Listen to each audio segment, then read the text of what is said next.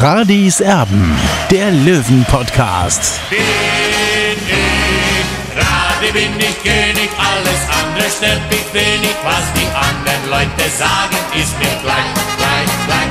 Bin ich Radi, ja, ja, ja, bin ich König, ja, ja, ja, und das Spielfeld ist mein Königreich.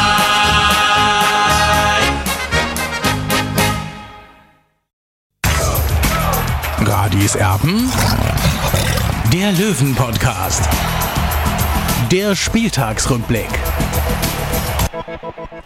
Hallo und herzlich willkommen, schön, dass ihr da seid. Hier ist das Oberwiesenfelder Seefest und auch genannt die Road to Gelsenkirchen, formerly known as Radis Erben der Löwen Podcast. Wir haben uns ein bisschen umbenannt, weil es der Anlass einfach hergegeben hat gestern.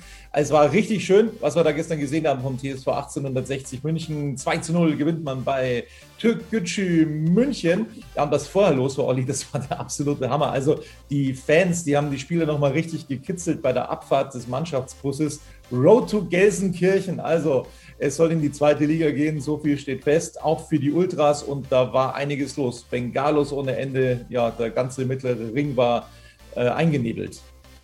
Ja, mehr oder weniger. Es, es hat natürlich, sage ich mal, schon äh, den einen oder anderen Kick gegeben äh, bei, den, bei den Löwenspielern. Da war natürlich einiges los am Kandidberg. Äh, es sollen mehrere hundert Fans äh, dabei gewesen sein und um nochmal die Mannschaft zu pushen für diese letzten sieben Spiele. Und am Ende hat es ja was gebracht.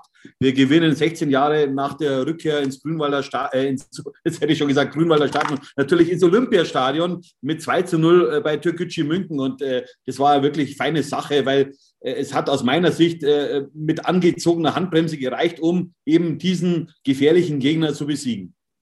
Jetzt werden sich viele gedacht haben, was haben sie denn? Warum haben sie denn nicht nach dem Spiel ähm, das Video gemacht, den Podcast gemacht. Ähm, wir haben ja vor ein paar Wochen mal gefragt, was ist euch wichtiger, Aktualität oder, oder äh, ein fester Termin oder wie auch immer.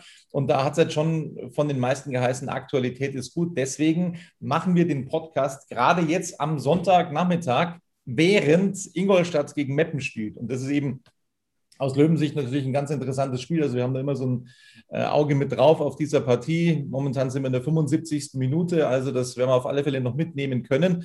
Wollen uns aber logischerweise vorher noch ähm, um den TSV 1860 kümmern.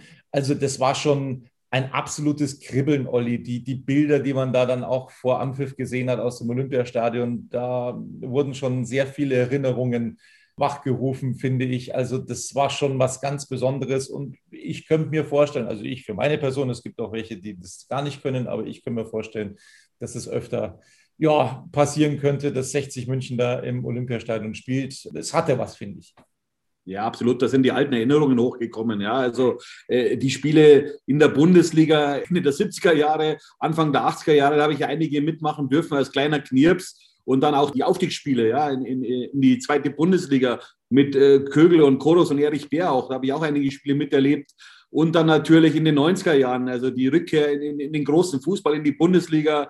60 ist er dann Mitte der 90er Jahre ins, vom Grünwalder Stadion ins Olympiastadion umgezogen und dann ging der Weg direkt gleich in, in den Europapokal und dann äh, 2000er eben das Spiel gegen äh, Leeds United und, und davor die eben diese zwei Derby-Siege gegen den FC Bayern und jetzt eben gestern äh, dieser souveräne 2 zu 0 Sieg gegen Türkische München, der nochmal so eine Initialwirkung haben könnte, denn jetzt sieht man ganz deutlich, ja, während die anderen äh, äh, Spitzenteams schwächeln, zieht der Löwe das durch. Und es war der vierte Sieg in Folge. Und genau jetzt muss man eben da sein. Und, und die Mannschaft von Trainer Michael Kölner ist da. Absolut. Die Mannschaft von Michael Kölner ist da und leistungstechnisch, wenn man das oben jetzt mal einordnen muss, so eine kleine Hilfe für Herrn Kotny von Türkgücü München, finde ich, leistungstechnisch ist 60 schon relativ weit vorne mit dabei. Ähm, was diese Spitzenteams aktuell angeht. Das ist meine persönliche Einschätzung. Also ins Spiel reingekommen ist 60 erstmal ein bisschen schwerer. Da hat man schon gemerkt, uh, so ein bisschen wackelige Beine, wenn man diese ganze Kulisse sieht. Finde ich schon, dass da Türkgücü erstmal Dampf gemacht hat. Allerdings hat sich 60 dann immer besser akklimatisiert, hat sich gute Chancen rausgespielt, teilweise hundertprozentige, wo du sagst, nee, macht Sascha Mölders eigentlich mit verbundenen Augen nachts im Schlaf. Also da waren wirklich richtig, richtig gute Möglichkeiten mit dabei für 60 München. Ich hatte schon wieder Angst persönlich, dass es so wird wie im Toto-Pokal, wo es viele Chancen gegeben hat, aber wo der Ball einfach nicht rein wollte. Na, Tobi, man darf eines nicht vergessen. Äh, ich habe es ja schon im Vorfeld gesagt, äh, wenn Türkgücü München mit Serkan Sararea antreten kann, also mit seiner besten Aufstellung, dann hätte ich schon geglaubt oder habe ich gesagt, äh, dass es dann eher so eine enge Kiste wird und als mir dann bewusst war, beziehungsweise das habe ich ja schon am Freitag gesagt, dass wenn Serkan Serrarea nicht dabei ist, dann wird das eine klare Sache für uns. Ich habe 2 zu 1, 3 zu 1. mit diesem Tipp habe ich mich so eben auf die Plattform gewagt und es ist dann ein 2 zu 0 geworden. Also für mich war, sagt Mare Wiesen, sagt man in Bayern, hat 60 nichts anbrennen lassen und, und der Sieg ist absolut verdient. Und man sieht halt ganz deutlich, wenn bei Türkgücü eben dieser Spieler fehlt und auch noch andere schwächeln, dann ist es eben nicht äh, das echte Türkgücü und das hat uns natürlich auch in die Karten gespielt. Wobei ich auch sagen muss, äh, auch bei uns äh, habe ich den einen oder anderen Spieler gesehen, der diesmal nicht in, in, seine Bestform gekommen ist, aber es hat gereicht. Und das ist das Entscheidende. Das Kollektiv war wieder sehr gut bei 60 und ja, und so kann es weitergehen. Das werden wir dann nachher noch sehen bei der Spielerbewertung, so was das Bewertungsformat heute angeht. Das fällt ein bisschen unterschiedlich aus bei uns beiden. Ich habe es tatsächlich ein bisschen anders gesehen als der Olli, aber dazu natürlich später mehr. Logischerweise hat man das gemerkt, dass äh, Sercan Zararia fehlt bei Türkgücü auch Sliskovic nicht dabei. Also das war schon natürlich merkbar, keine Frage. Aber, und da muss ich auch ähm, ganz klipp und klar sagen, Olli, du hattest den absolut richtigen Riecher.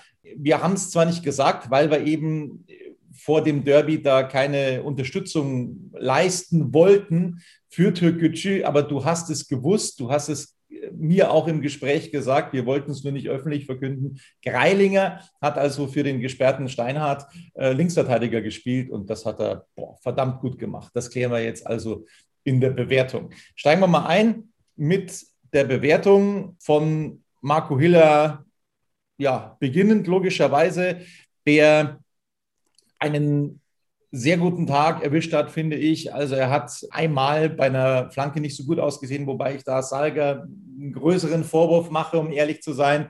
Da haben sie sich gegenseitig behindert. Ansonsten eine Riesenchance von Sebastian Mayer verhindert vom Ex-Löwen nach dem 1 zu 0 der Löwen. Also die große Chance per Alleingang für Mayer das 1 zu 1 zu machen. Und das haben wir schon so oft von Marco Hille in dieser Saison gesehen, bei diesen 1 gegen 1 Situationen. Da ist er einfach überragend. Was er da schon Punkte gewonnen hat in dieser Saison, absolut bemerkenswert. Von mir die Note 2 für Marco Hiller. Ja, ich habe ihm auch die 2 gegeben. Wie gesagt, du hast es schon angesprochen. Er hatte den kleinen Wackler drin beim Stand von 0 zu 0. Eben bei, bei einer Flanke, da hat er eben seine, seine, seine Schwäche mal wieder präsentiert, aber Mut, mach mal die Augen zu. Und aber das Entscheidende war für mich, die entscheidende Szene des Spiels war für mich beim Stand von 1 zu 0, kurz nach der Führung des TSV 1860, wie eben äh, Marco Hiller dieses 1 zu 1 Duell gegen äh, Sebastian Mayer gewonnen hat. Und, und dann war eigentlich klar, dass wir dieses Spiel gewinnen werden. Deswegen bekommt er auch die 2 von mir. Und er ist ein ganz wichtiger Faktor beim TSV 1860, dass 60 eben jetzt wieder ans Tor zur zweiten Liga anklopft. Ganz kurz, wir schauen ja immer noch Ingolstadt gegen Meppen gerade eine Chance zu Ingolstadt.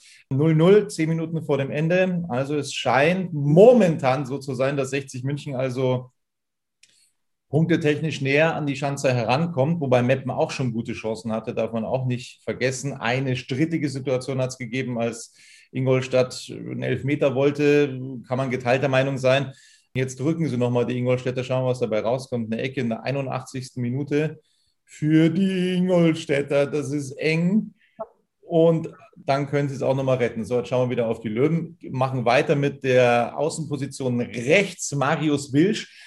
Defensiv ab und zu so ein paar kleine Wackler, wo dann Türkgücü in den Strafraum eingedrungen ist. Offensiv hat der Dampf gemacht, aber richtig, aber richtig Gas gegeben, Marius Wilsch.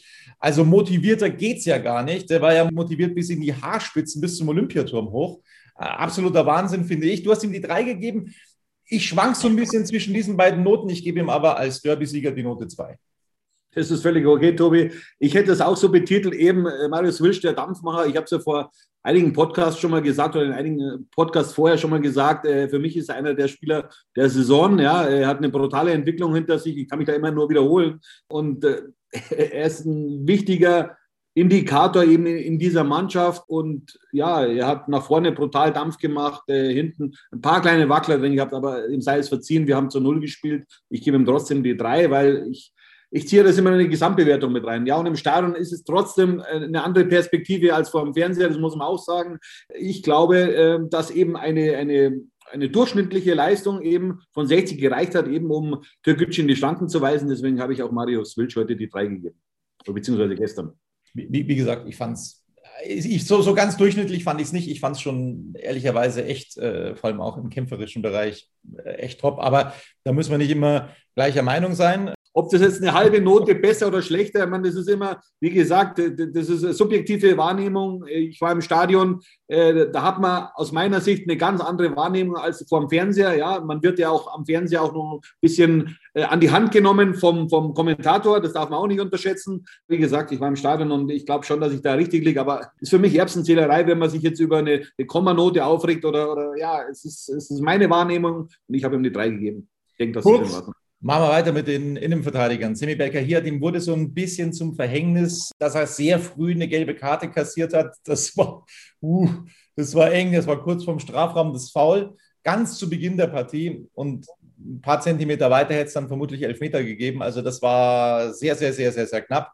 Hat dann das entscheidende Tor gemacht, hat sich auch im Laufe der Partie gefangen, ist dann stabiler geworden, nicht mehr so nervös gespielt wie in der Anfangsphase wenn er jetzt das Tor nicht gemacht hätte zum 2 zu 0, dann hätte ich ihm die drei gegeben, aber da er das Tor dann auch noch gemacht hat in, in Franz Beckenbauer Manier, das stammt übrigens äh, exklusiv von dir, Olli, das möchte ich nochmal dazu sagen, also so wie er auftritt, wie, wie Vor zwei Jahren schon, Tobi. Raus äh, dirigiert, das ist wirklich, das ist wirklich wie, wie äh, ein Beckenbauer in besten Zeiten. Also das hat er richtig gut gemacht. Von mir die Note 2, von dir die 3, Olli. Ja gut, Tobi, das Tor, das hättest wahrscheinlich auch du gemacht, also da war das schnell reagiert, keine Frage. Aber ich fand, äh, dass äh, Sammy Becker hier nicht gut begonnen hat. Er hat sich dann immer mehr gesteigert und äh, ich glaube auch mit einer 3 ist er ganz gut eingeschätzt oder eingestuft. Ja, aber wie gesagt, ist ein junger Mann, der seine Entwicklung machen muss. Das ist seine erste volle Saison ohne große Schwierigkeiten. Und ja, er hat sich da reingespielt und er ist verdient Stammspieler bei 60. Ich bin froh, dass er seinen Vertrag verlängert hat definitiv. Übrigens immer noch 0 zu 0, fünf Minuten noch zu spielen bei Ingolstadt gegen Meppen. Wir machen eine ganz kurze Pause und sind dann wieder zurück mit Radis Erben. So heißt man. Bis gleich. Schatz, ich bin neu verliebt. Was? Da drüben. Das ist er. Aber das ist ein Auto. Ja, Mit ihm habe ich alles richtig gemacht. Wunschauto einfach kaufen, verkaufen oder leasen. Bei Autoscout24. Alles richtig gemacht. Hey, Malte Asmus von meinsportpodcast.de hier. Ab März geht's weiter mit unseren 100 Fußballlegenden. Staffel 4 bereits. Freut euch auf Zlatan Ibrahimovic, Michel Platini, Cesar Luis Minotti, Paolo Maldini, um nur mal vier zu nennen. Und bis wir mit der vierten Staffel kommen, hört doch einfach noch mal rein in die bisherigen drei Staffeln. Ronaldinho, Sepp Meyer, Gary Lineker, Lothar Matthäus und viele weitere warten da auf euch. 100 Fußballlegenden Jetzt. Überall, wo es Podcasts gibt. Also zurück mit Radiserben, dem Löwen-Podcast, heute mit dem Oberwiesenfelder Seefest. Und wir machen weiter mit der Bewertung der Löwen. Stefan Salga, ja, ab und zu ein bisschen gewackelt ne, in der Innenverteidigung. Also die eine Situation mit Hiller, schlechte Absprache, schlechte Kommunikation. Das darf ihm so nicht passieren, insgesamt aber sehr solide. Also sie haben wenig zugelassen gegen Türkgücü oder wenig Gefährliches zugelassen. Das gebührt natürlich auch Stefan Salger. Note 3 von uns beiden ja, seine Erfahrung ist trotzdem wichtig. Ja, also er darf sich auch mal einen schlechten Tag erlauben. Den hat er, hat er gestern nicht gehabt. Es war eine sehr zufriedenstellende Vorstellung von Stefan Salger und ja, spricht für ihn, dass 60 einfach ganz wenige Gegentore bekommt in letzter Zeit oder sehr selten äh, Gegentreffer kassiert und ja, äh, wie gesagt, er ist auch ein wichtiger Faktor dieser Mannschaft und ja, ich würde mich freuen, wenn es eben am Ende dann in die zweite Liga gehen würde. So sieht's aus. So, und dann hattest du eben total recht. Ich, ich sage das, weil wir uns einige Male vor diesem Spiel in der Woche darüber unterhalten haben, wer jetzt den Part macht für Philipp Steinhardt. Du hattest immer wieder gesagt, ich glaube, das macht der Greilinger und du hattest recht. Wie er das gemacht hat, also ich war sowas von begeistert, Olli, wirklich. Ich hätte es nicht für möglich gehalten. Er ist umfunktioniert worden vom offensiven zum defensiven Mann. Und hat diese Rolle so toll gemacht und zwar so toll, dass ich wirklich denke, dass er das vielleicht auch ja, des Öfteren spielen könnte beim TSV 1860. Eine ganz, ganz großartige Leistung, völlig unaufgeregt, kämpferisch stark, hat wahnsinnig viel Wirbel gemacht. Mir ist da jetzt nichts Negatives aufgefallen. Das hat übrigens auch dazu geführt, dass äh, Türkgücü zur Pause gewechselt hat, also seinen direkten Gegenspieler.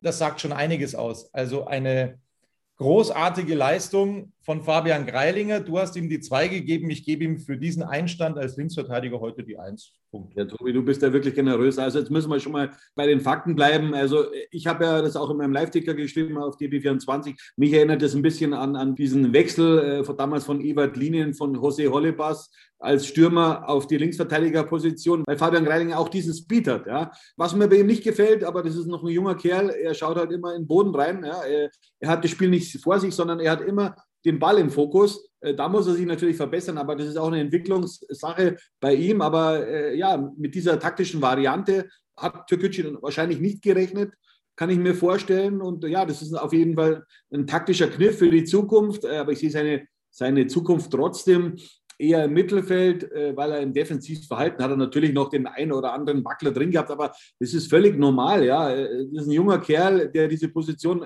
zum ersten Mal gespielt hat in der dritten Liga oder von mir bekommt er die Note 2 und zumindest weiß äh, Trainer Michael Kölner jetzt, wenn Philipp Steinert nochmal ausfallen sollte, dann kann er ganz beruhigt sein und eben äh, Fabian Greilinger hinten links spielen lassen. Eindeutig. Übrigens immer noch 0 zu 0, 89. Minute jetzt Ingolstadt gegen Meppen. Ja, doch ein Wahnsinn, Tobi, wenn, wenn wir jetzt so nah rankommen würden, wenn Ingolstadt wieder erneut patzen würde. Die haben ja letzte Woche schon nur 2 zu 2 gegen die Bayern Amateure gespielt und jetzt 0 zu 0 gegen Meppen. Ich erinnere mich, wir haben auch nur 0 äh, zu 0 geschafft gegen Meppen daheim. Ich dachte noch, wir haben das Spiel verloren. Also ich kann mich nur erinnern, dass das ein ganz, ganz schlechter Auftritt war gegen die SV Meppen. Das habe ich schon wieder abgehakt. Ich glaube, wir haben gegen Zwickau 1-0 verloren. Aber ich glaube, gegen Meppen haben wir 0-0 gespielt. Also da müsste ich jetzt. Ich habe mich auf alle Fälle sehr geärgert. Für mich war es ja. die Niederlage. Tobi, jetzt schauen wir einfach nochmal nach, weil das lässt mir jetzt keine Ruhe. Aber vielleicht habe ich auch schon ein bisschen Alzheimer, das kann natürlich auch sein. Meppen, na, wir, haben, wir liegen beide falsch. Es ist 1 zu 1 ausgegangen. 1 1. Also am 24. Januar 2021 1 zu 1. Das ganz schnell weggeschoben, dieses Spiel. Aber Meppen macht das eben genauso wie gegen 60. Sehr, sehr defensiv, sehr destruktiv, sehr wenig für die Offensive. Und ähm, ja, die Ingolstädter kommen damit überhaupt nicht zurecht. Nachtigall, Likör der Trapsen. Also das ist wie gegen 60. War für mich eine gefühlte Niederlage. Da muss es eigentlich einen Sieg geben. Ja, äh, man hat da schon ein paar Punkte liegen gelassen, keine Frage, auf der Road to Gelsenkirchen. Aber vielleicht reicht es ja Dennoch, es wäre der absolute Hammer. Wir sind jetzt übrigens schon in der 90. Minute, immer noch 0-0. Schauen wir gleich, wie viel Nachspielzeit es geben wird. Machen wir aber weiter mit der Bewertung der Löwen. Und zwar kommen wir zu Dennis Dressel. Auch der, finde ich, mit einer starken Leistung hat auch in einigen Situationen jetzt spielerisch so viel Selbstvertrauen, dass er dann einfach auch mal die, die Leute so ein bisschen auf dem Bierfilz stehen lässt. Hatte ich gestern zumindest den Eindruck. Also das hat er schon recht gut gemacht, finde ich, Dennis Dressel. Ich schwanke auch so ein bisschen zwischen zwei und drei, würde ihm aber aufgrund des Derby-Siegs die Note zwei geben. Von dir bekommt er die drei, Olli. Warum? Ja, von mir bekommt er die drei. Man hat natürlich gemerkt, äh, dass er sehr viel Spaß hatte, auf diesem tollen Rasen Fußball zu spielen. Ist natürlich was ganz was anderes als auf dem Giesinger Acker. Acker sage ich jetzt ein bisschen despektierlich, aber ist er momentan, das muss man einfach so, so ehrlich sein, eben in dieser Winterzeit, obwohl wir auch schon jetzt mitten im April sind. Und da macht es auch einfach Spaß. Äh, ein Fußballer mag er einfach gern auf einem guten Rasen Fußball spielen und der ist halt eben im, im Olympiastadion gegeben. Und ja, er hat gute Akzente gehabt nach vorne auch. Äh, ich würde mir auch wieder mal ein Tor von ihm wünschen, weil er kann ja brutal schießen. Also er hat eine, eine brutale Fackel, würde man sagen, im, Fußballjargon so, sozusagen. Und ja, aber er hat Regie geführt. Das hat Spaß gemacht und äh, von mir bekommt er die Note 3. Fünf Minuten Nachspielzeit. Fünf Minuten Nachspielzeit Ingolstadt gegen Meppen. Eine Minute ist davon schon abgelaufen. Freistoß Meppen jetzt in der eigenen Hälfte vom eigenen Strafraum. Also das gibt dann auch wieder ein paar Sekunden, aber da müssen wir schon noch ein bisschen zittern, glaube ich. So, dann sind wir bei Erik Tallich angekommen. Ich finde, boah, der hat Gas gegeben, aber richtig. Ich finde, das hat Spaß gemacht. Das war eine sehr, sehr engagierte Vorstellung von Erik Tallich. Gerne immer so. Ich fand das gut. Du hattest schon ein bisschen was zu bemängeln, glaube ich. Von mir bekommt er die zwei, von dir die drei. Na, zu bemängeln nicht. Für mich war es ein unaufgeregter Auftritt von Erik Thalek. Ja, er ist ein Läufer, ja, aber er hat auch diese Qualität, was ich vorhin schon bei Dennis Dressel angesprochen habe, einfach einen Abschluss zu suchen. Er beruht sich jetzt eben auf, auf andere Faktoren. Ja, das ist vielleicht die Aufgabe von, von Trainer Michael Kölner, das weiß ich nicht. Ja, ich bin noch nicht in der Kabine dabei. Aber ja, er ist im Kollektiv wichtig und, und das hat sich halt eben dann auch im, am Ende im Ergebnis wiedergespiegelt. 60 hat gewonnen, 2 zu 0, souveräne Leistung. Aber Erik Thalek bekommt von mir die drei. Dann sind wir mittlerweile bei Richie Neudecker. Ein unglaublich wichtiges Tor gemacht. Das war der Dosenöffner. Wieder recht früh dann auch ausgewechselt, wobei er viel gelaufen ist. Also er war der Spielgestalter gestern und er wächst jetzt langsam aber sicher immer mehr in diese Rolle rein. Er wird immer unverzichtbarer für den TSV 1860. Deswegen gibt es von uns beiden jetzt die zwei. Ja, vor allem, äh, Tobi schießt ja wichtige Tore. Er hat äh, letzte Woche als Kopfballungeheuer eben das 3 zu 2 gegen Ferl gemacht. Jetzt äh, das wichtige 1 zu 0. Ja, genau das erwartet man von so einem Spieler, der, der bestimmt nicht billig sein wird. Ja, der, von der ersten Liga in Holland zurück in die deutsche dritte Liga gegangen ist, zu 1860, äh, zu seinem Herzensverein. Ja, und, und, und genauso stelle ich mir Richard Neudecker vor. Ja, wie gesagt, wenn einer mit 23, äh, 24 Jahren in die dritte Liga zurückgeht, dann heißt das schon was. Ja? Äh, da wird sich aber Günter Gorenzel und Michael Kölner sicher dabei was gedacht haben. Jetzt merkt man einfach auf seine Qualität. Ja? Und diese Qualität jetzt in der Endphase der Saison ist brutal wichtig. Und ja, er kann gerne weiter äh, Tore machen für 60, vor allem auch so wichtige Tore, weil man kann sich nicht immer nur auf Sascha Mölders fokussieren. Und jetzt ist eben Richard Neudecker da. Und ja, wir haben noch sechs Spiele und ja, vielleicht äh, gelingt ihm noch der ein oder andere Treffer. Ich würde mich freuen. Vierte Minute der Nachspielzeit. Jetzt Ingolstadt gegen Meppen. Bleib doch ab, endlich, du. Mit einem, mit einem Einwurf in Strafraumnähe, aber der geht nicht weit, sondern sie versuchen es mit der kurzen Variante, die Ingolstädter. Und da irgendwie in den Strafraum reinzukommen, Meppen aber dazwischen und so wie ich das sehe, gibt es. Bleiben wir aber drauf, Tobi. Jetzt, jetzt, jetzt, jetzt konzentrieren wir uns voll auf dieses Spiel, du. Ja, bleiben wir mal drauf. Also nochmal Ecke für die Ingolstädter. Da gab es jetzt unzählige in der zweiten Hälfte. Boah, ist das spannend. Also das kann ganz entscheidend sein auf der Road to Gelsenkirchen für den TSV 1860 München. Dieses Spiel, Tova Bohuda im 5-Meter-Raum und dann ist der Ball weg und es gibt Abstoß vom Meppner Gehäuse. 4-15 sind wir drüber in der Nachspielzeit. Und jetzt wird sich logischerweise der Mappener Keeper da eine ganze Weile Zeit lassen, bis er da zum Abschluss kommt, weil die natürlich auch liebend gerne so einen Punkt mitnehmen im Abstiegskampf bei einem Spitzenteam in der dritten Liga. Ist doch logisch, ja, jetzt legt er sich den Ball nochmal auf die andere Seite, hat sich in der Seite geirrt, ist ja klar. Das kann schon mal passieren, Olli. Und deswegen gibt es jetzt den Abschluss. 4,40 zeigt die Uhr, 4,41. Und jetzt ist der Abschluss ausgeführt. So, jetzt kannst du noch ein paar Sekunden geben, aber die Ingolstädter, die haben den Ballgewinn und versuchen dann nochmal einen letzten Angriff, einen letzten Schuss abzugeben. Es gibt nochmal Freistoß, weil da einer weggerempelt wurde bei den Ingolstädtern. Kajubi, glaube ich, war es, der das Foul zieht. Also da gibt es jetzt äh, nochmal den Freistoß. Äh, Torentfernung würde ich mal sagen, ungefähr ja, 27 Meter für die Ingolstädter. Das werden sie jetzt nochmal mit einem langen Ball probieren. Nachspielzeit 5,20 mittlerweile bei angezeigten fünf Minuten. Die allerletzte Chance jetzt also für die Ingolstädter da noch was mitzunehmen. So, die Linie, die ist aufgesprüht und Jetzt kann der Freistoß ausgeführt werden. Eine kurze Variante, dann geht der Ball nochmal rein und drüber. Und jetzt muss es das doch gewesen sein. Bleib ab endlich, du! Es muss doch jetzt vorbei sein. 5,45 auf der Uhr. Gibt es da jetzt tatsächlich nochmal Ecke? War der nochmal abgefälscht? Lässt er da nochmal weiterspielen jetzt? Das ist die Frage. Oder war es das jetzt? Nee, das war's. 0-0. Jawohl! Ingolstadt und Meppen, es ist aus. Es ist nur ein Punkt für die Ingolstädter. Und das ist für das Team von Michael Kölner Boah, ganz viel Wert, glaube ich. Ganz viel Wert noch in dieser Saison, dass die Ingolstädter hier gegen Meppen auch Punkte liegen lassen. Boah, absolut. Und möglicherweise, Tobi, schließt sich der Kreis. Wir wissen, Meppen, äh, 11. Juni 1994, jetzt Schützenhilfe vom SV Meppen. Vielen Dank, Nico Andermatt und natürlich an Walde Drama. Vielen, vielen Dank. Und möglicherweise wird auch bald Alexander Schmidt, der Ex-Löwentrainer, neuer Übungsleiter im Emsland war heute auf der Tribüne, hat sich das ganz genau angeschaut, was da so los war. Also, Meppen holt einen Punkt in Ingolstadt. Das ist nicht zu glauben. Vor drei Wochen, vor zwei Wochen neun Punkte, jetzt sind es nur noch zwei.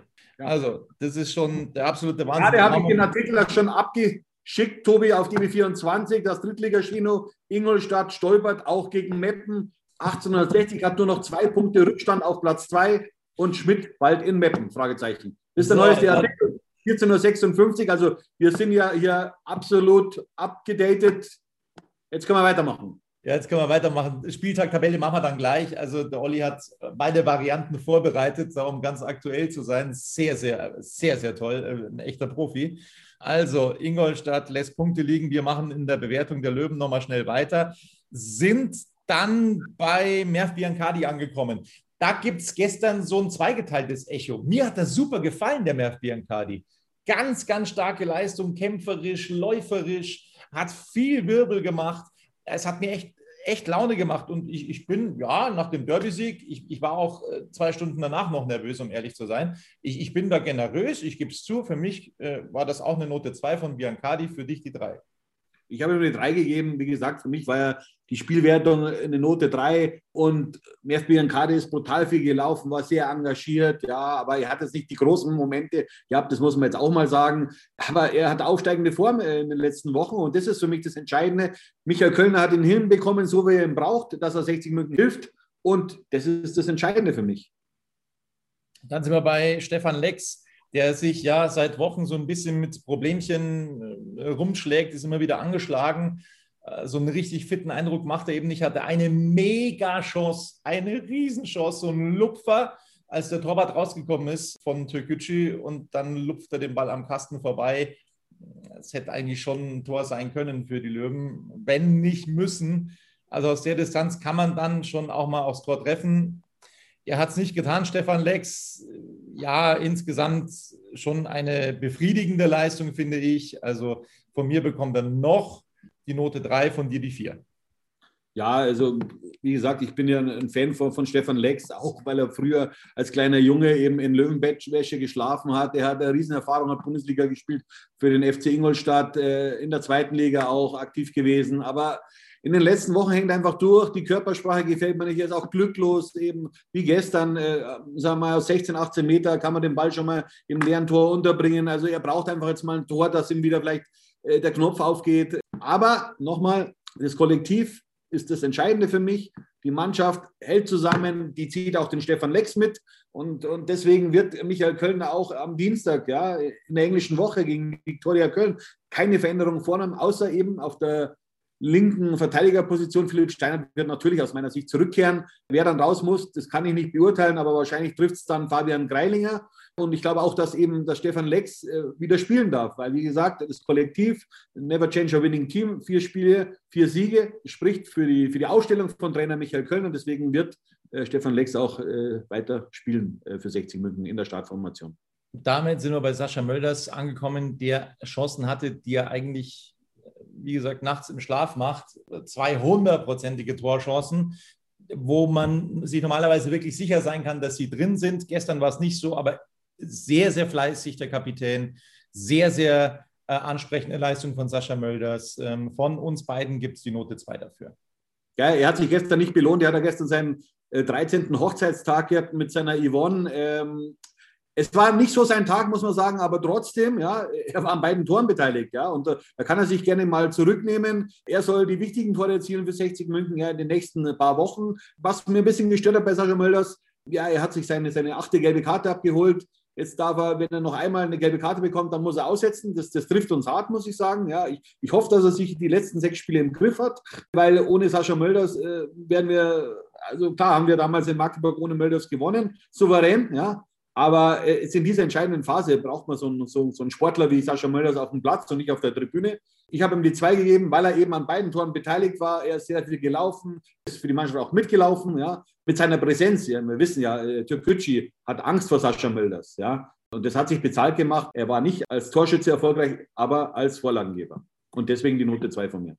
Eingewechselt wurden noch äh, Erdmann 89. für Tallich, Wein 78. für Neudecker und Knöferl 92. für Lex. Du hast Vino noch eine Note gegeben, da bin ich jetzt raus, weil das, das habe ich tatsächlich dann nicht mehr so mitbekommen. Da war ich dann mehr mit der Bundesliga beschäftigt. Ähm, es ist schlecht, Tobi, weil äh, ja. Vino hat die Ecke getreten vor dem 2 zu 0. Also er hat äh, auch eine Torbeteiligung, eine indirekte Torbeteiligung. Stimmt. Äh, und äh, das will ich jetzt nicht unterschlagen auf Daniel Wein, dem kann man immer vertrauen, egal jetzt, ob er, ob er von der Bank kommt oder eben äh, in der Startformation steht. Also ist ein wichtiger Spieler. Und er hat auch einen ganz großen Anteil daran, dass 60 eben auf Platz 4 steht. Und wieder jetzt in Lauerstellung ist, eben auf Platz 2. Kurze Pause.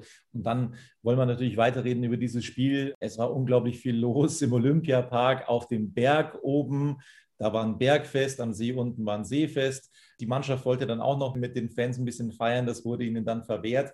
Wir wollen gleich mehr darüber sprechen, über dieses Fußballspiel. Schatz, ich bin neu verliebt. Was? Da drüben. Das ist er. Aber das ist ein Auto. Ja, eben. Mit ihm habe ich alles richtig gemacht. Wunschauto einfach kaufen, verkaufen oder leasen. Bei Autoscout24. Alles richtig gemacht. Wir sind wieder zurück, mussten uns mal ein bisschen sortieren zwischendurch. Also 0 zu 0 Ingolstadt gegen Meppen. Wir sind also richtig gut dran, wollen jetzt erstmal nochmal über das sprechen, was gestern alles passiert ist. Also es war schon zu merken vor dem Spiel, die, die Fans sind heiß, die Ultras wollen auch in die zweite Liga unbedingt. Sehr, sehr positives Signal, wie ich finde. Man kann darüber diskutieren, ob das mit den Bengalos so äh, richtig ist oder falsch ist. Es ist logischerweise nicht erlaubt, aber es war für die Mannschaft eine Riesenmotivation.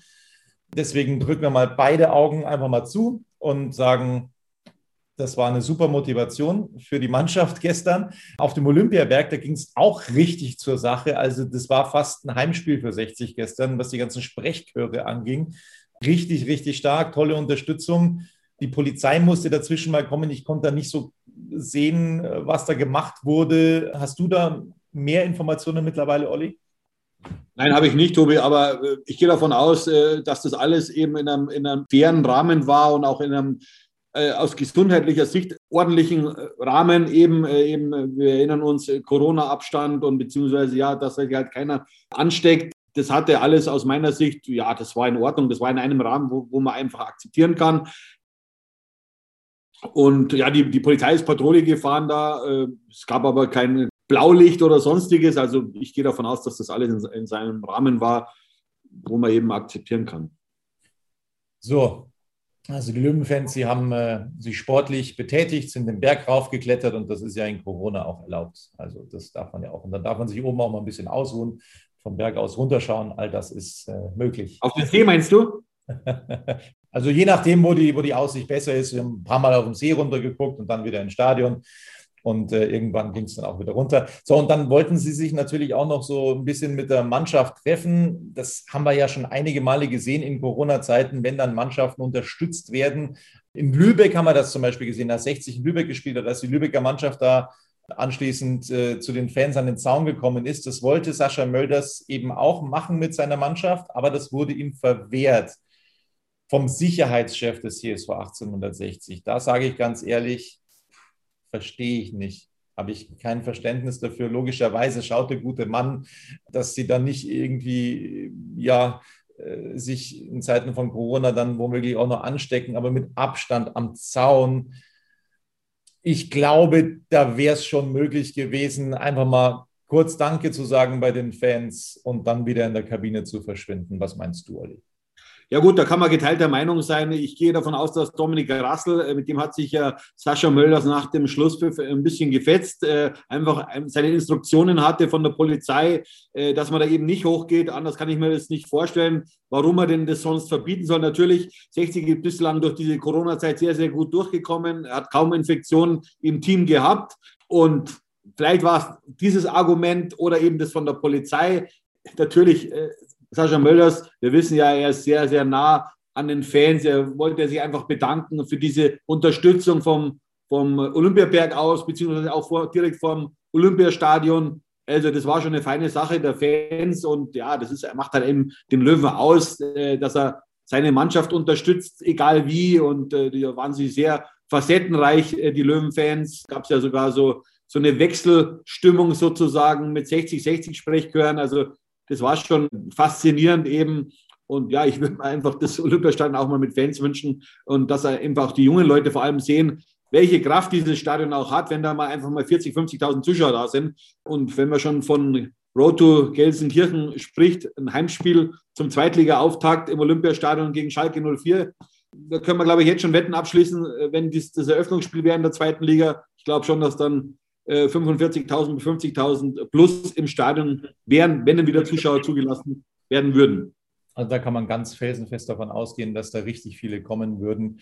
In der zweiten Liga, der Löwe träumt wieder, ich träume auch wieder. Ich bin jetzt schon nervös, was unter der Woche passiert. Es steht ja eine englische Woche an. Jetzt wollen wir mal kurz sortieren, was denn bislang an diesem Spieltag eben schon passiert ist in der dritten Liga. Am Freitag verliert Bayern 2 gegen Hansa Rostock 0 zu 1 nach einem katastrophalen Fehler von Ron Torben Hoffmann vom Torhüter. Die Partie Dresden gegen Duisburg ist wegen Corona abgesagt worden. Also Dresden rutscht auf Platz zwei. Das klären wir gleich in der Tabelle. Ferl schlägt Uerdingen 3 zu 0. Viktoria Köln, der nächste Gegner, der Angstgegner von 60 München, gewinnt 2 zu 0 gegen Halle. Magdeburg gegen Zwickau 0 zu 0. Kaiserslautern bezwingt Saarbrücken mit 2 zu 1. Außerdem unterliegt Türkgücü 60 München mit 0 zu 2. Ingolstadt trennt sich von Meppen torlos 0 zu 0. Aktuell führt Wien Wiesbaden gegen Unterhaching mit 1 zu 0 und Waldhof gegen Lübeck nach Rückstand. Nach 0 zu 1 Rückstand führt Waldhof jetzt 3 zu 1. Wollen wir auf die Tabelle schauen, Olli? Es macht echt Spaß, finde ich. Wahnsinn. Wahnsinn, Wahnsinn. Wir schauen da jetzt drauf. Hansa Rostock Spitzenreiter mit 61 Punkten plus 17 Tore. Und das ist noch ganz entscheidend, glaube ich. Dynamo Dresden ein Spiel weniger, 59 Punkte, also zwei Punkte Rückstand zu Platz 1 plus 25 Tore. Ingolstadt Dritter, 59 Punkte, genauso viele wie jetzt Dynamo Dresden mit plus neun Tore. Und das absolut beste Torverhältnis in Liga 3 hat der TSV 1860 auf Platz 4, plus 31 im Vergleich zu Dynamo Dresden plus 25, Hansa Rostock plus 17, Ingolstadt plus 9. 60 hat plus 31. Das ist ganz viel wert. Und 57 Punkte. Das heißt, 60 München mit zwei Punkten mehr wäre Zweiter nicht Dritter, sondern Zweiter, weil sie eben das wesentlich bessere Torverhältnis haben, de facto momentan. Also das ist ein ganz großer Trumpf. Und dann kommt Saarbrücken auf Platz 5 mit 49 Punkten. Die haben 8 Punkte Rückstand auf 60. Ferl 6. Wien, Wiesbaden 7. Viktoria Köln 8. mit jetzt 46 Punkten. Also Viktoria Köln nach oben hin eigentlich chancenlos. Sie hätten jetzt auf Platz 4, wenn man das mal als Maßstab nimmt, aktuell 11 Punkte Rückstand, das ist nicht mehr zu machen. Jetzt in den letzten Partien, das geht nicht mehr. Nach oben geht nichts mehr, nach unten aber auch nicht für Viktoria Köln. Ich hoffe, dass die so äh, ein Prozent vielleicht weniger geben, dann am Dienstag Waldhof Mannheim auf der 10, Zwickau 11, Halle 12, Magdeburg 13, Duisburg 14, Meppen 15, Bayern 16, die Abstiegsplätze Lautern 17, punktgleich jetzt mit Bayern. Uerdingen Platz 18, da fehlt ein Punkt ans rettende Ufer. Lübeck 19 in der Blitztabelle mit 30 Punkten. Da würden vier Punkte fehlen und 20 unter Haching mit 28 Punkten. Also da wird es zappenduster in der Vorstadt bei der Spielvereinigung unter Haching. So, das ist also die Tabelle. Und wir wollen, Olli, vielleicht auch noch mal ganz kurz, ich führe jetzt schon wieder einen relativ langen Monolog, aber es ist eben auch interessant, wie das Restprogramm der anderen Teams noch aussieht. Also, weil jetzt viele auch schon sagen, Mensch, vielleicht ist ja sogar zweiter Platz noch drin für den TSV 1860. Also Rostock spielt am Mittwoch dann gegen Wien Wiesbaden, darauf in Meppen, dann zweimal zu Hause Ingolstadt, dann nehmen sie sich gegenseitig die Punkte und gegen Zwickau, dann auswärts unter Haching. Da befürchte ich, dass es für Unterhaching das schon gewesen sein könnte, also dass der Rostock mehr oder weniger ja, da es sehr leicht bekommen, wenn Unterhaching abgestiegen ist. Und am letzten Spieltag spielt Rostock eben zu Hause gegen Lübeck und das könnte es für die auch schon gewesen sein. Also das ist schon ein großer Vorteil für Hansa Rostock. Was meinst du? Also ich schaue mir jetzt einfach mal die Partien äh, des nächsten Spieltags an und was mir so äh, besonders ins Auge sticht, ist eben diese Partie Lübeck gegen Ingolstadt. Äh, Lübeck steht momentan Stand jetzt mit 30 Punkten auf dem vorletzten Platz. Die haben gegen Ingolstadt bleibt es bei diesem Spielstand eigentlich ihre letzte Chance, nochmal eben ans rettende Ufer zu kommen. Und deswegen gehe ich davon aus, dass Ingolstadt dieses Spiel definitiv nicht gewinnen wird. Also sagen wir mal so, ich glaube, dass Lübeck da Ingolstadt schon vor Probleme stellen wird. Wir erinnern uns zurück, 60 hatte in Lübeck auch enorme Probleme. Das also nochmal, um, um das so ein bisschen einzuordnen, da geht es für Lübeck um richtig viel. Sie müssen eigentlich zu Hause gewinnen. Also da muss richtig Dampf gemacht werden von Lübeck. Das wird für Ingolstadt nicht leicht. Danach spielt Ingolstadt zu Hause gegen Zwickau, glaube ich, wird auch nicht leicht. Dann kommt das Rostock-Spiel, wo sie sich gegenseitig die Punkte nehmen. Ingolstadt dann zu Hause gegen Saarbrücken, auch nicht so einfach. Duisburg dann auswärts und schließlich gegen 60 am letzten Spieltag zu Hause die Ingolstädter. Boah, jetzt kann jeder den Tabellenrechner anwerfen und ähm, ja, es ist unfassbar. Also 60 München muss jetzt natürlich versuchen, so viele Punkte wie möglich zu holen, um noch weiter Druck zu machen, um da denen noch weiter Angst zu machen. Also die haben jetzt langsam aber sicher die Hosen voll, vor allem Ingolstadt. Aber ich glaube auch Rostock merkt, oh, die Löwen, die kommen da immer näher. Und die haben da auch glücklich gewonnen am Freitag im Grünwalder Stadion, die Rostocker. Dresden kann natürlich momentan nur zuschauen vom äh, Fernseher aus, was da so gemacht wird. Das ist auch ein großer Druck, logischerweise, wenn 60 da immer weiter aufholt. Dann müssen sie die Nachholspiele auch erstmal gewinnen. Jetzt heißt erstmal der nächste Gegner Viktoria Köln. Und da, Olli, haben wir leider nicht immer gut ausgesehen. Ja, ich kann mich noch erinnern, ich war ja damals in der Domstadt in Köln beim Hinspiel 60 äh, hat eine super erste Halbzeit gezeigt, hat aber dann das Spiel leider sehr, sehr unglücklich mit 1 zu 2 verloren. Äh, kurz vor Schluss ist er der Siegtor gefallen, ich glaube durch Risse damals. Ja, also äh, für mich ist das eine sehr gute Mannschaft. Es war auch so einer meiner Geheimfavoriten um den Aufstieg. Viktoria Köln hatte jetzt auch einen Trainerwechsel äh, vor einigen Wochen vorgenommen. Olaf Janssen ist der neue Übungsleiter in Köln. Der hat ja auch eine 60-Vergangenheit. Er war damals der Co-Trainer von Falco Götz in der Abstiegssaison 2003, 2004. Ja, also wie gesagt, die haben sehr, sehr gute Spieler im Kader und haben ja jetzt am Wochenende 2 zu 0 gegen Halle gewonnen. Gut, das war eigentlich klar, dass sie diese Spiele für sich entscheiden werden. Aber ich warne bei 60 davor, diesen Gegner zu unterschätzen, weil sonst könnte man auch auf dem Hosenboden landen. Es wird eine ganz, ganz enge Kiste, glaube ich. Man braucht ein frühes Tor. Das würde unserem Spiel auf jeden Fall gut tun. Ja, und jetzt, jetzt liegt es an der Mannschaft, weil äh, wenn man jetzt so so eine Aufholjagd gestartet hat, dann will man die natürlich auch erfolgreich zu Ende führen. Und äh, ich lege mich jetzt schon ein bisschen fest, wenn wir am Dienstag dieses Spiel gewinnen sollten, dann stehen wir bald auf Platz zwei.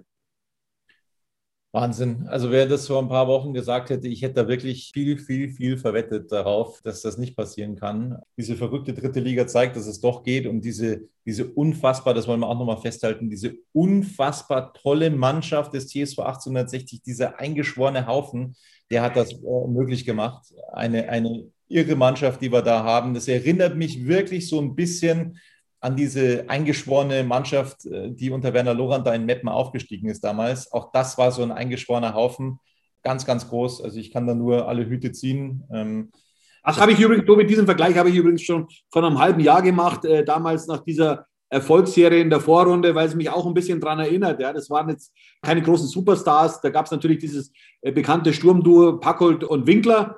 Ja, aber es war eine sehr homogene Mannschaft, die halt über den Kampfgeist gekommen ist. Ja, über die Ausgeglichenheit und hat damals auch einen überragenden Torwart gehabt mit Rainer Berg. Äh, ja, es äh, gibt schon so, so mehr oder weniger so, so, so Zufälle vielleicht, ja, so, so Dubletten sozusagen, ja. Äh, und ja, ich erinnere mich da eben schon ein bisschen an die Saison 93, 94, wo 60 dann am Ende sehr, sehr schlecht gestartet ist und, und jetzt möglicherweise auch aufsteigen wird, also diese Mannschaft. Ja, also 60 ist ja damals nicht schlecht gestartet, sondern eben hat 3 zu 1 in Meppen gewonnen da ging ja diese Erfolgsgeschichte los. Aber diese Mannschaft, ja, die hat schon eine gewisse Ähnlichkeit. Absolut. Gab dann natürlich im Auswärtsspiel in Rostock eine richtige Abreibung. Da erinnere ich mich auch noch dran, wo Olaf Bodden noch für Hansa Rostock gespielt hat. Da hat es eine Abreibung gegeben, aber insgesamt eine sehr, sehr eingeschworene Mannschaft. Und ja, ich, ich glaube mittlerweile echt dran, dass das was werden könnte. Ich bin zwar sehr abergläubisch, was das angeht, aber ja, also ich, ich, ich glaube. Ja, allem, Tobi, man muss ja auch mal sehen, äh, am Mittwoch jetzt eben, wir spielen ja, wir könnten ja vorlegen am Dienstag mit dem Heimspiel gegen Viktoria Köln und am Mittwoch muss dann eben Hansa Rostock gegen Wien Wiesbaden ran. Und Wien Wiesbaden war für mich in der Vorrunde mit die stärkste Mannschaft, gegen die wir gespielt haben. Also, und Wien Wiesbaden schüttelte auch noch so ein bisschen auf Platz 4 auf die direkte Qualifikation für den DFB-Pokal. Ja, ist natürlich äh, sechs Punkte Rückstand, ist eine Menge Holz, aber ist nicht unmöglich. Also die werden ihre Chance beim Schopfe packen und versuchen natürlich, äh, den Anschluss auf Platz 4 zu halten. Ja, also bei Wien Wiesbaden, das verstehe ich ehrlich gesagt auch nicht, warum die das nicht auf die Kette gebracht haben, da konstant das, das so durchzuziehen in dieser Saison. Ich finde die auch vom Kollektiv her wahnsinnig stark. Habe die jetzt auch nicht jedes Wochenende verfolgt, aber das verstehe ich tatsächlich auch nicht, warum das nicht für mehr gereicht hat in dieser Saison. So, das war es langsam aber sicher von uns mit einer sehr, sehr ausführlichen Ausgabe vom Oberwiesenfelder Seefest. Und in eigener Sache wollen wir natürlich noch erwähnen, ähm, der Fabian, der das zweite T-Shirt abgestaubt hat, hat uns schon geschrieben, hat sich gemeldet, hat gesagt, er freut sich wie ein Schnitzel. Das T-Shirt, Olli, das wird demnächst rausgehen.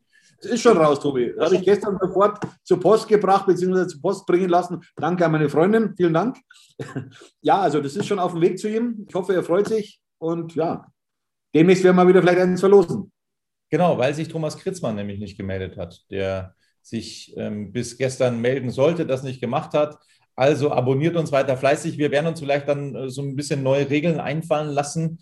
Ähm, vielleicht äh, ja, äh, modeln wir die nochmal um. Wir werden ja ohnehin in dieser Woche mehrfach für euch da sein. Morgen gibt es ja schon die Pressekonferenz an der Grünwalder Straße vor dem Spiel am Dienstag gegen Viktoria Köln und dann geht es wieder weiter gegen Mannheim. Es ist eine unglaublich schwere Woche, die auf dem Programm steht für 60 München. Keine Frage, aber wir glauben jetzt alle dran. Wir unterstützen diese Mannschaft. Boah, ist das toll, was die da bewerkstelligt hat in den letzten Wochen und in dieser Saison bis jetzt. Ganz, ganz großartig. Der Traum, er ist definitiv da und ja, vielleicht wird es was mit der Road to Gelsenkirchen. Das wird uns freuen. Wir wünschen euch was. Bis morgen. Servus. Servus. Schatz, ich bin neu verliebt. Was? Da drüben. Das ist er. Aber das ist ein Auto. Ja, eben. Mit ihm habe ich alles richtig gemacht. Wunschauto einfach kaufen, verkaufen oder leasen. Bei Autoscout24. Alles richtig gemacht. Wie baut man eine harmonische Beziehung zu seinem Hund auf? Puh, gar nicht so leicht. Und deshalb frage ich nach, wie es anderen Hundeeltern gelingt, beziehungsweise wie die daran arbeiten. Bei Iswas Dog reden wir dann drüber. Alle 14 Tage neu mit mir, Malte Asmus und unserer Expertin für eine harmonische Mensch-Hund-Beziehung, Melanie Lippisch. Iswas Dog mit Malte Asmus. Überall, wo es Podcasts gibt.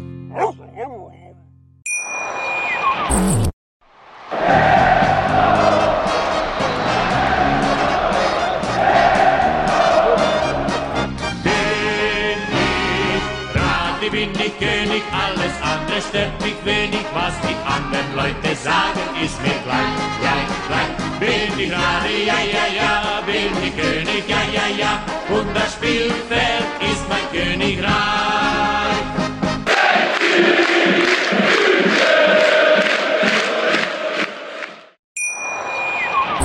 Schatz, ich bin neu verliebt. Was?